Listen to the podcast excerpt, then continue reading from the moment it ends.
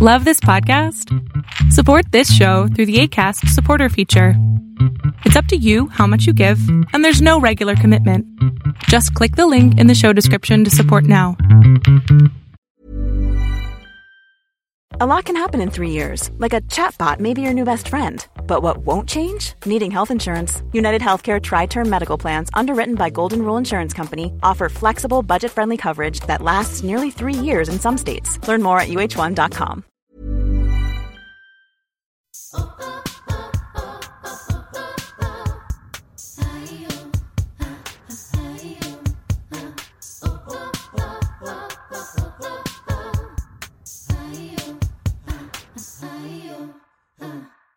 ¿cómo están? Bienvenidas a un nuevo episodio de Yo Mujer. Oigan, mil, mil gracias por todos los comentarios que me ponen, por las cosas que me escriben, eh, por la gente que he podido conocer en vivo y que se ha acercado a decirme que ha aprendido cosas, que se está activando, que está haciendo ejercicio, que ya se puso a, a ver qué es lo que realmente quiere hacer con su vida. En fin, gracias, gracias de verdad por tomarse el tiempo de, de conectar conmigo y de poderme decir que parte del esfuerzo de este proyecto está haciendo su cometido. Así que desde el fondo de mi corazón me siento súper afortunada de tener la oportunidad de volver a conectar contigo cada martes y de acompañarte en lo que sea que estés haciendo el día de hoy.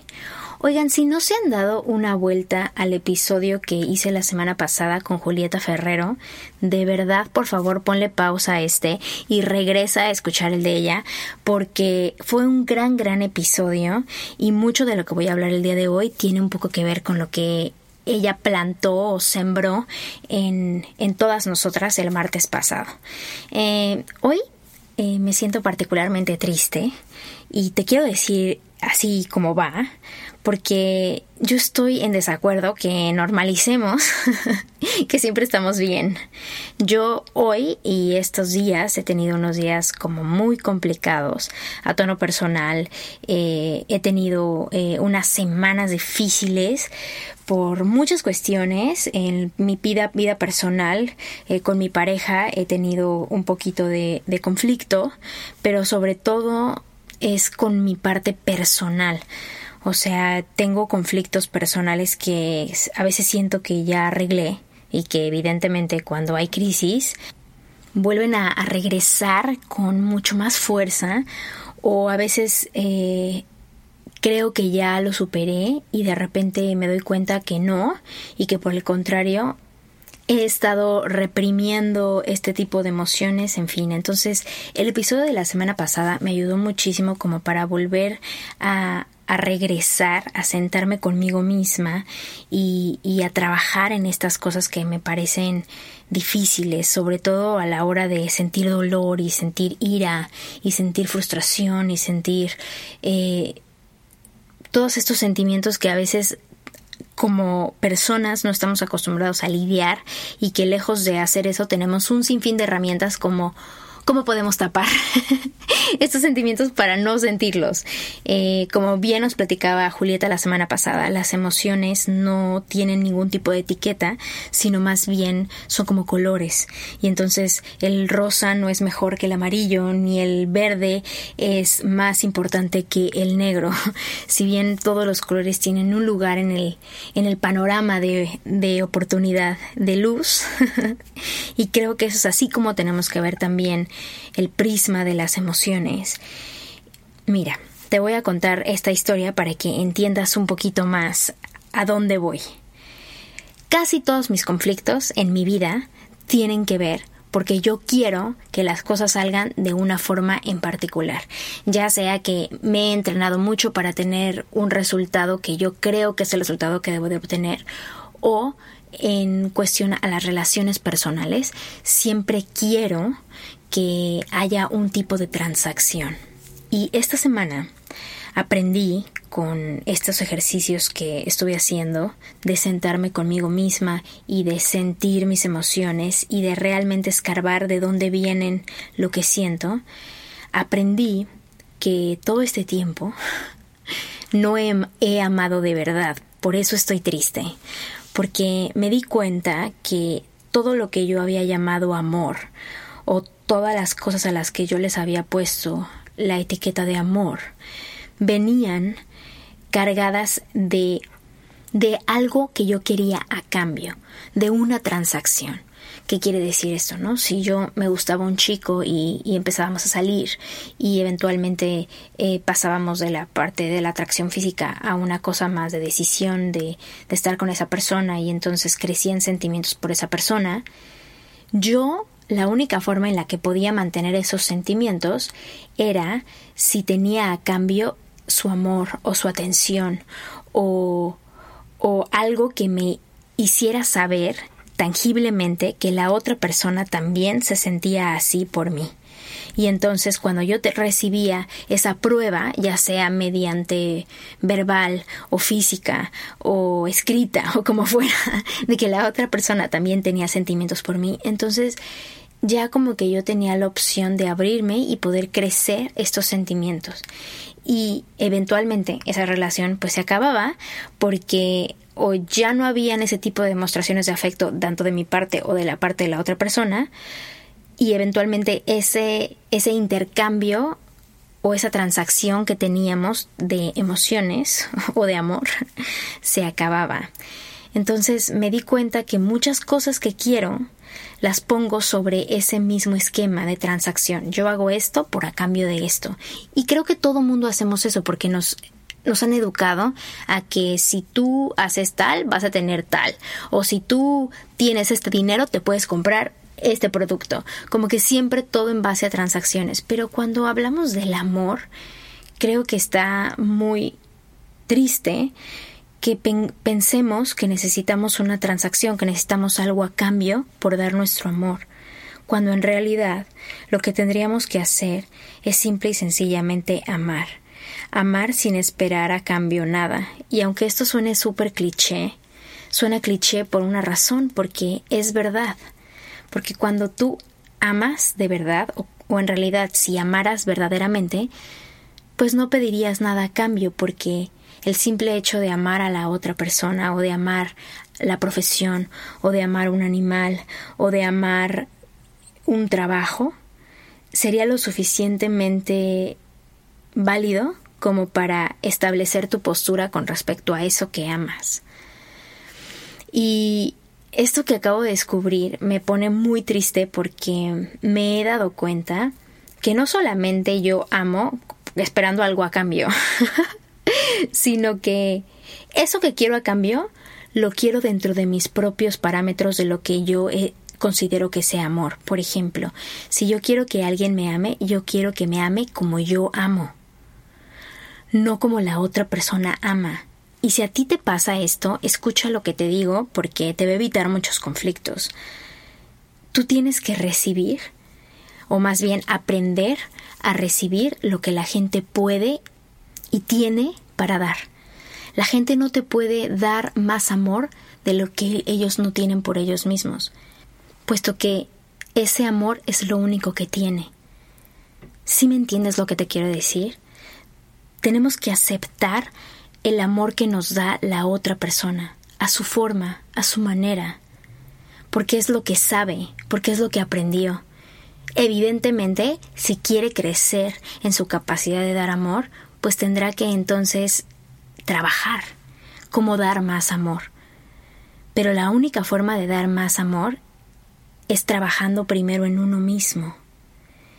Y yo me di cuenta que el principal problema que tengo es que soy muy buena para decir, claro, el amor propio y actívate y trabaja en ti y siéntate contigo y trabaja con el dolor y piensa porque sientes lo que sientes y toma una decisión y todas estas cosas que en Instagram y y en ese tipo de plataformas como los podcasts o, Facebook o lo que sea se escuchan increíble, pero a la hora de la práctica suelen ser extremadamente complicados, sobre todo si no le has dado la oportunidad.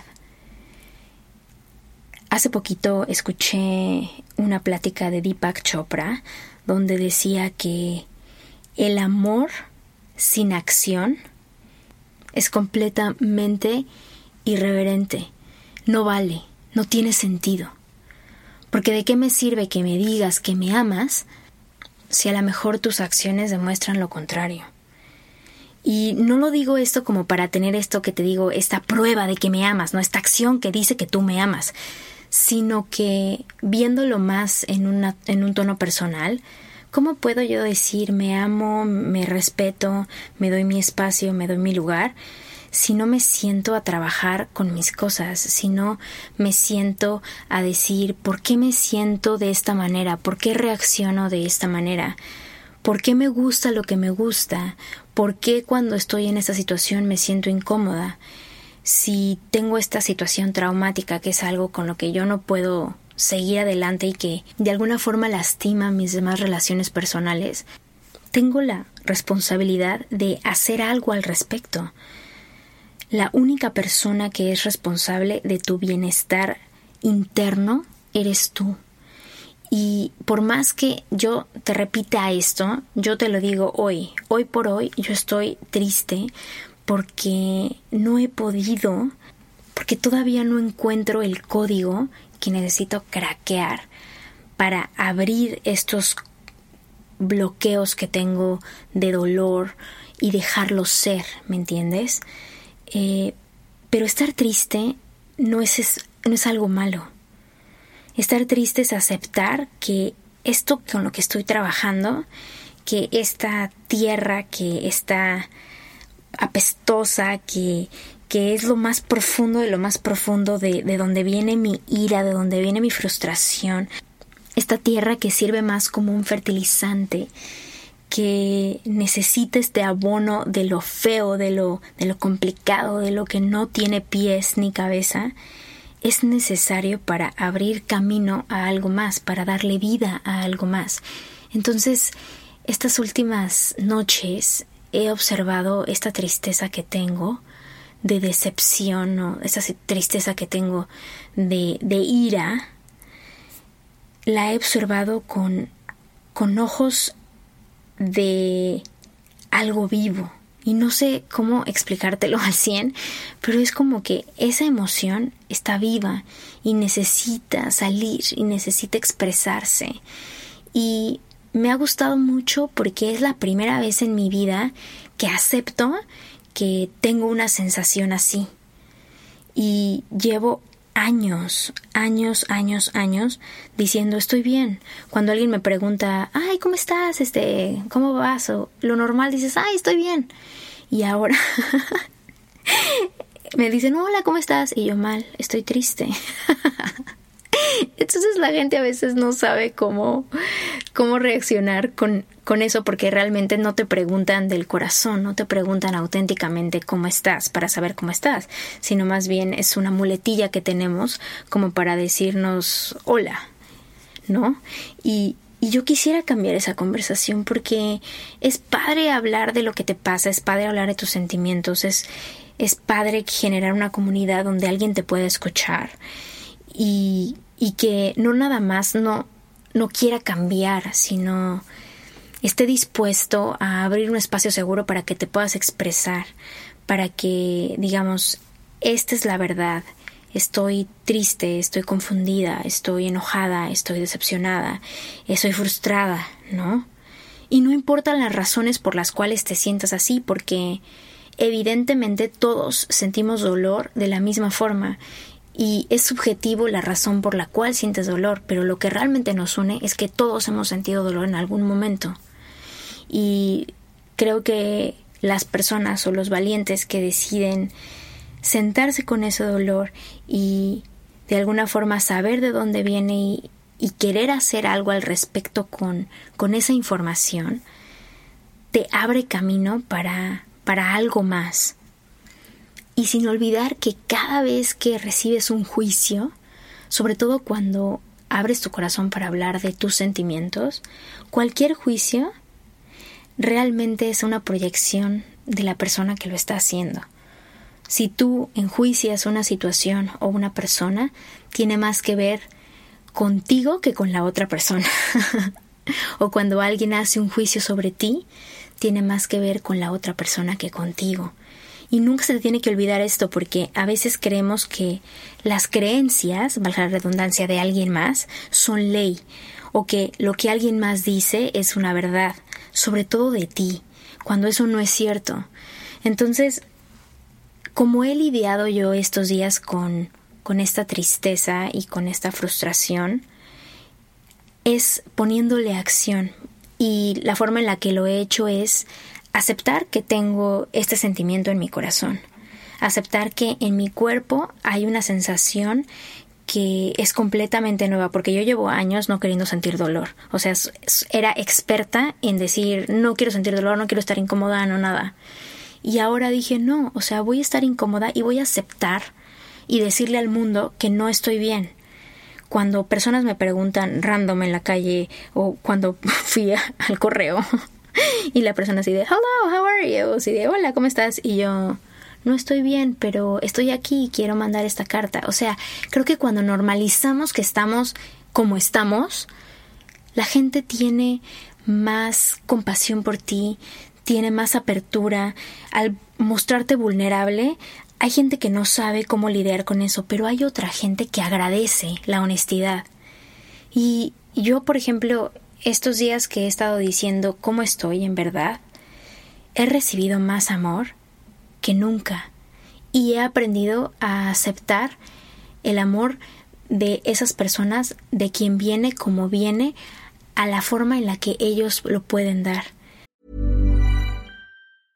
Quality sleep is essential. That's why the Sleep Number Smart Bed is designed for your ever evolving sleep needs. Need a bed that's firmer or softer on either side? Helps you sleep at a comfortable temperature? Sleep Number Smart Beds let you individualize your comfort so you sleep better together. JD Power ranks Sleep Number number 1 in customer satisfaction with mattresses purchased in-store. And now save 40% on the Sleep Number limited edition Smart Bed for a limited time. For JD Power 2023 award information, visit jdpower.com/awards. Only at Sleep Number stores or sleepnumber.com.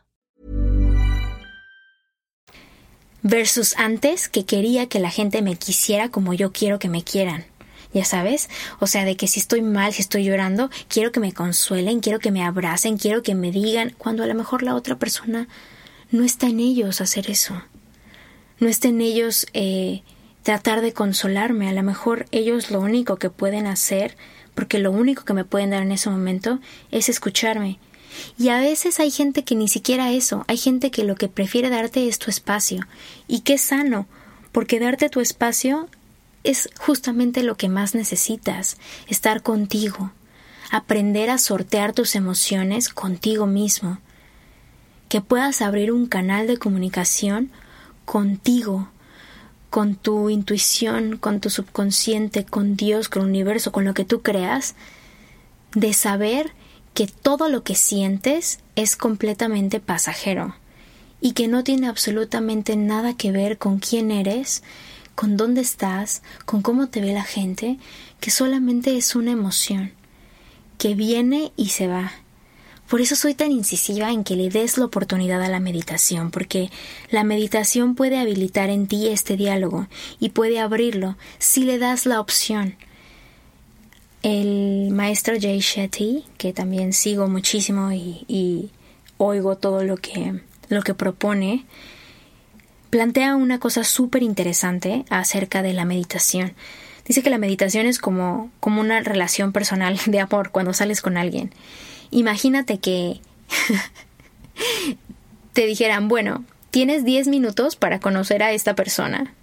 Y entonces la conoces 10 minutos y después ya te vas y al siguiente día, híjole, ya no tuviste chance de conocerlo, entonces mejor al siguiente día otros 10 minutos.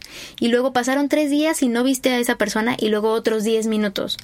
Entonces, ¿cuánto tiempo te vas a poder tardar en enamorarte de esta persona si solamente tienes 10 minutos esporádicamente aquí o allá? O si nos va bien, 20 minutos diarios, porque por lo menos ya te pusiste a querer meditar 20 minutos diarios.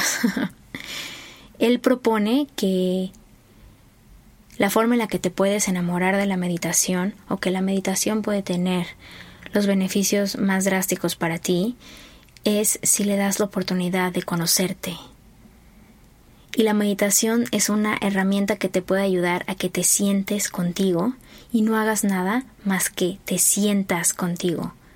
Te sientas de sentir, de sentirte. No de analizar lo que sientes, sino más bien sentir. Y en base a eso, amar, porque todas tus emociones no tienen que ser cambiadas ni mejoradas, sino tienen que ser aceptadas y amadas. Porque en la medida en la que aceptas tu realidad, las posibilidades son infinitas. Entonces, mi intención en estos últimos días, y creo que los siguientes días que tenemos del año, va a seguir siendo este ejercicio de amar, de todo lo que me pasa, amarlo y respetar lo que me da de regreso y aceptar lo que me da de regreso, si me da algo de regreso, porque también puede ser la opción de que no me lo dé. Y entonces tengo que estar consciente que si no me lo da, está bien, porque no estoy esperando nada a cambio. Y ya, ojo, se escucha mucho más fácil que de lo que se puede hacer, pero creo que las ganas empiezan desde uno. Y por ejemplo, si yo ahorita te digo, es que estoy triste, y automáticamente dices, ay no, Gina, eh, no quiero que estés triste, quiero que estés contenta, te digo no. Si tú me aprecias, déjame estar triste. Es de la misma forma en la que yo te digo, si tú estás triste, déjate estar triste. Si tú estás enojada, déjate estar enojada. Si tú estás frustrada, deja que esa frustración fluya. No va a estar ahí para siempre. Y ama esta emoción. Porque acogiendo esta emoción, aceptando esta emoción, uno puede saber que estás viva, que tienes diferentes emociones y que hay movimiento porque estamos vivos, que dentro de esta misma emoción aprendes algo, aprendes algo de ti. ¿Cómo vas a saber cómo te duelen las cosas si nunca te han dolido? ¿Cómo vas a saber cómo te frustran las cosas si nunca te has frustrado? ¿Cómo vas a saber cómo te pueden enojar hasta el llanto algo si no lo has experimentado? Yo te dejo esto en tu corazón para que no trates de minimizar los sentimientos de los demás, sino te vuelvas alguien que sea compasivo y que pueda abrir espacios para que la otra persona se pueda expresar. De la misma forma en la que tú puedes levantar la mano y decir yo necesito que se me abra este espacio para que me pueda expresar, donde no me juzgues, solo déjame llorar, déjame estar, déjame frustrarme, déjame enojarme, por supuesto sin afectar al tercero. Eso siempre, siempre lo voy a decir. Y vuelvo a lo mismo. Entonces, sentir tu emoción a lo mejor tiene que ser en privado, a lo mejor tiene que ser en la intimidad, para que realmente sepas cómo lo sientes. Y amar. Amar eso porque a mí me ha dado me ha dado mucha mucho arraigo amar esta emoción y observarla, porque me hace sentirme segura de sentirla. No me hace sentir juzgada por nadie, pero sobre todo no por mí. No me juzgo a mí misma cuando estoy sintiendo algo que reconozco como incómodo, sino por el contrario digo, ah, esta es esta emoción, ok, este este sentimiento, ok. Y entonces creo que soy más honesta, me conozco más. Y sí puede ser una forma de práctica personal que hagamos esto que dejemos de invalidar los sentimientos de los demás. Cuando alguien se está expresando decirle no llores, cálmate, no grites, no te enojes, no bla, o sea, no. Si amas de verdad, ama todo, en conjunto, sin esperar nada a cambio como tú, sino más bien recibir lo que la otra entidad puede dar, de la forma en la que tiene y como puede porque nadie le enseñó a esa persona tampoco a amar. Y esa persona, al igual que tú, también están aprendiendo. También.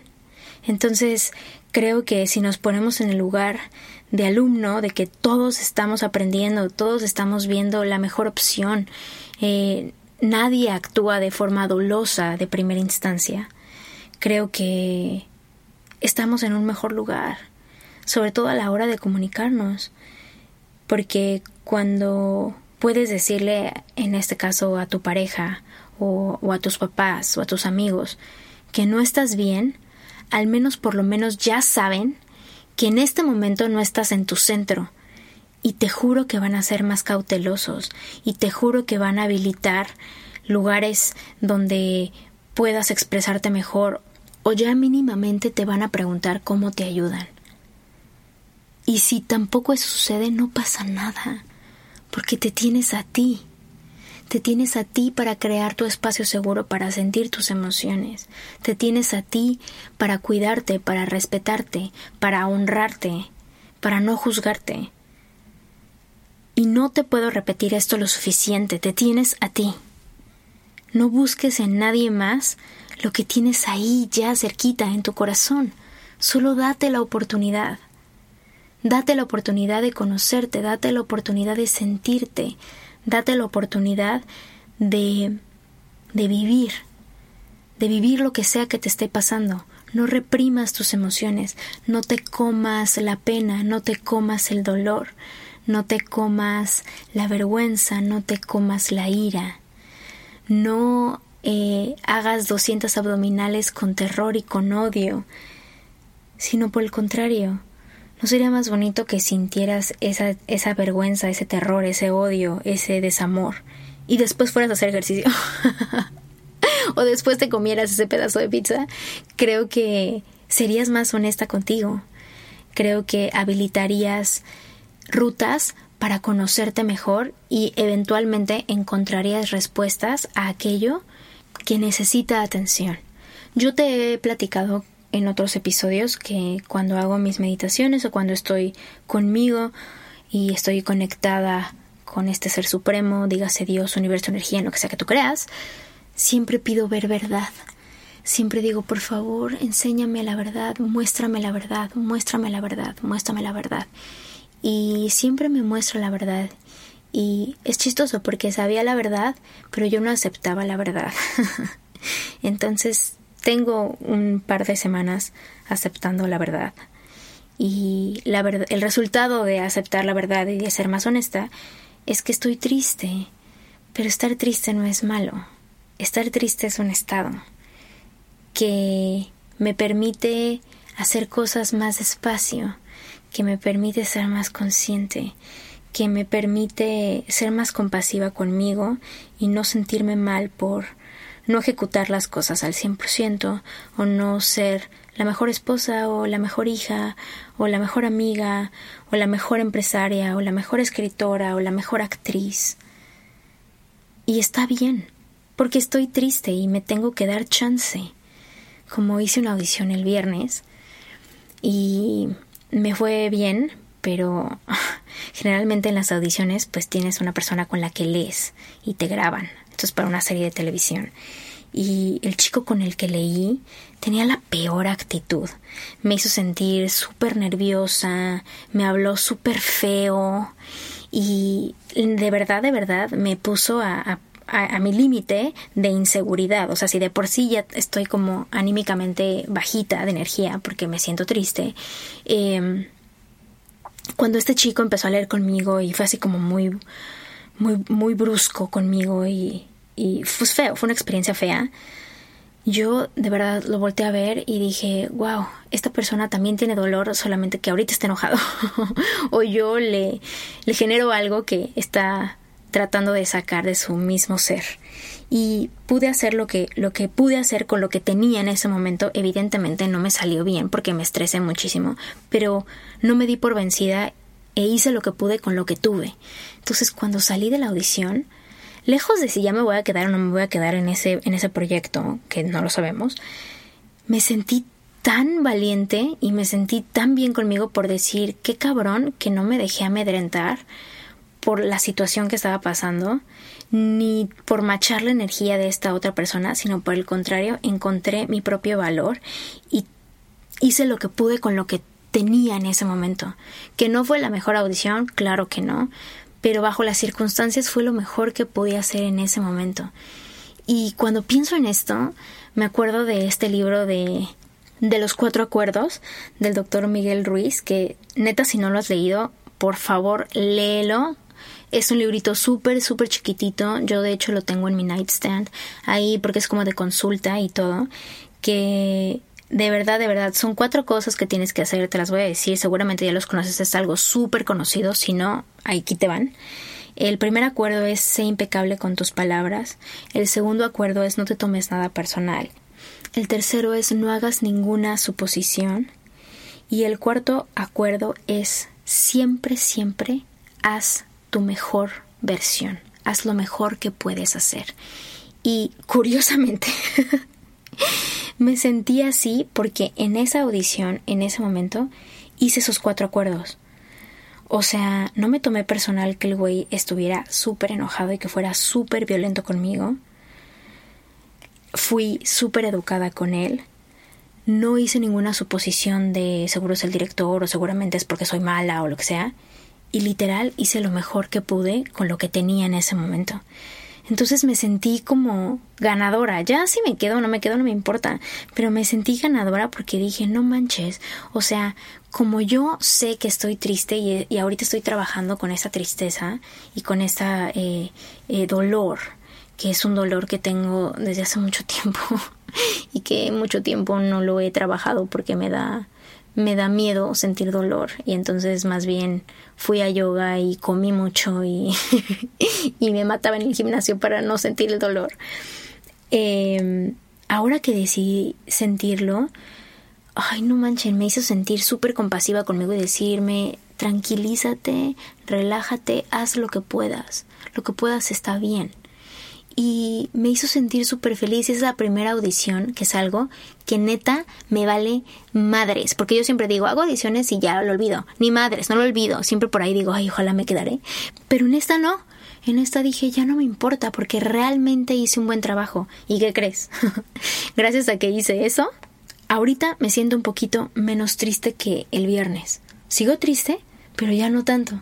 Entonces, pues nada, yo te agradezco muchísimo por estos minutos que me regalas de tu día. Espero que estas cosas que pienso, esas cosas que considero que son importantes de oír, activen en ti las ganas de sentir tus sentimientos y no solamente eso, sino poder normalizar cuando no estás bien y hablar de esto con la gente que tienes a tu alrededor para crear redes de, de conciencia emocional y dejar de decir que estamos bien cuando en realidad no estamos bien pero no por estar triste o por estar enojado o por tener pena o por sentir el corazón rota, rota, el corazón roto, significa que tengas que no ponerle acción.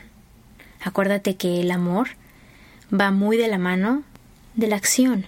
Entonces, ama, ama, como decía San Agustín, ama y haz lo que quieras, pero al mismo tiempo decide que yo te recomiendo que ames todo y después de que hayas amado todo, decidas qué es lo que vas a seguir amando.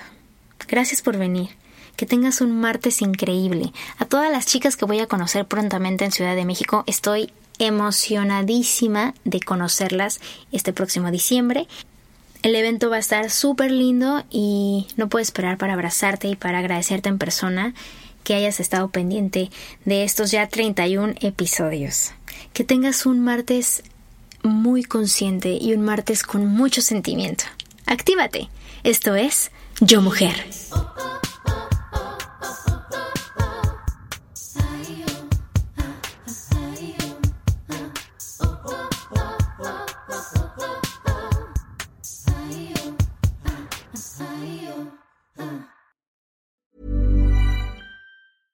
Want flexibility? Take yoga. Want flexibility with your health insurance? Check out United Healthcare Insurance Plans. Underwritten by Golden Rule Insurance Company, they offer flexible, budget friendly medical, dental, and vision coverage that may be right for you. More at uh1.com.